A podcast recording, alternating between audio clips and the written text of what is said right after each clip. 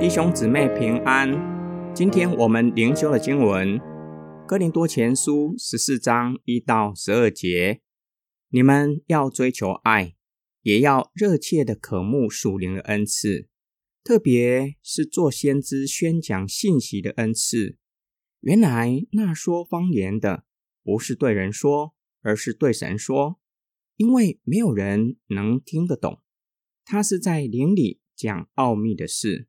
但那讲道的是对人讲说的，使他们得着造就、安慰和劝勉；那说方言的是造就自己，但那讲道的是造就教会。我愿意你们都说方言，但我更愿意你们都讲道，因为那说方言的，如果不翻译出来，使教会得着造就，就远不如那讲道的了。弟兄们，你们想想，如果我到你们那里去，只说方言，不向你们讲有关启示、知识、预言或教训的话，那我对你们有什么益处呢？甚至那些没有生命却能够发生的东西，例如箫或琴，如果音调不分，怎能使人知道所弹奏的是什么呢？又如号角。世上有那么多种语言，但没有一种是没有意义的。我若不明白某一种语言的意思，在那讲的人来看，我就是外国人；在我来说，那讲话的也是外国人。所发出的声音不清楚，谁会准备作战呢？你们也是这样。如果用舌头发出人听不懂的话来，这样人怎会知道你所讲的是什么呢？这样你们就是向空气说话了。你们也是这样。你们既然热切的渴慕属灵的恩赐，就应当追求多多造就教会的恩赐。保罗劝勉哥林多人，要追求最大的就是爱，也要渴慕圣灵的恩赐，特别是先知讲道。保罗的理由乃是为了造就教会，为了得着造就、安慰和劝勉。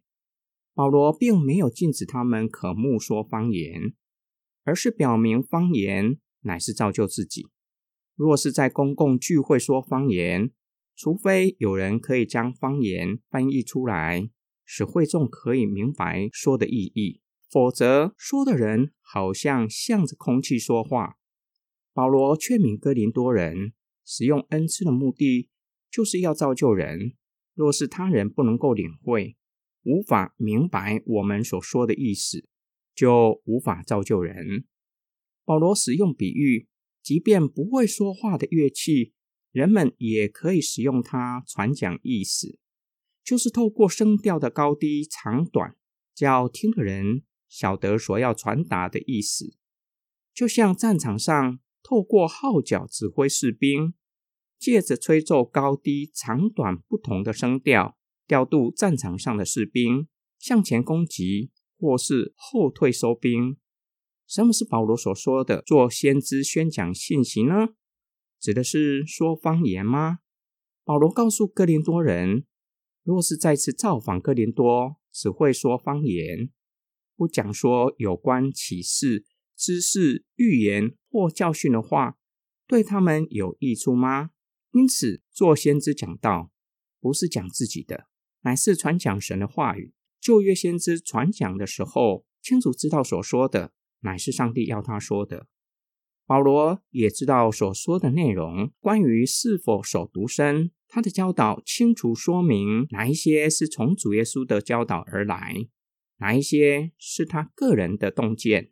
保罗也说明，即使是他个人的洞见，也没有与主的教导抵触。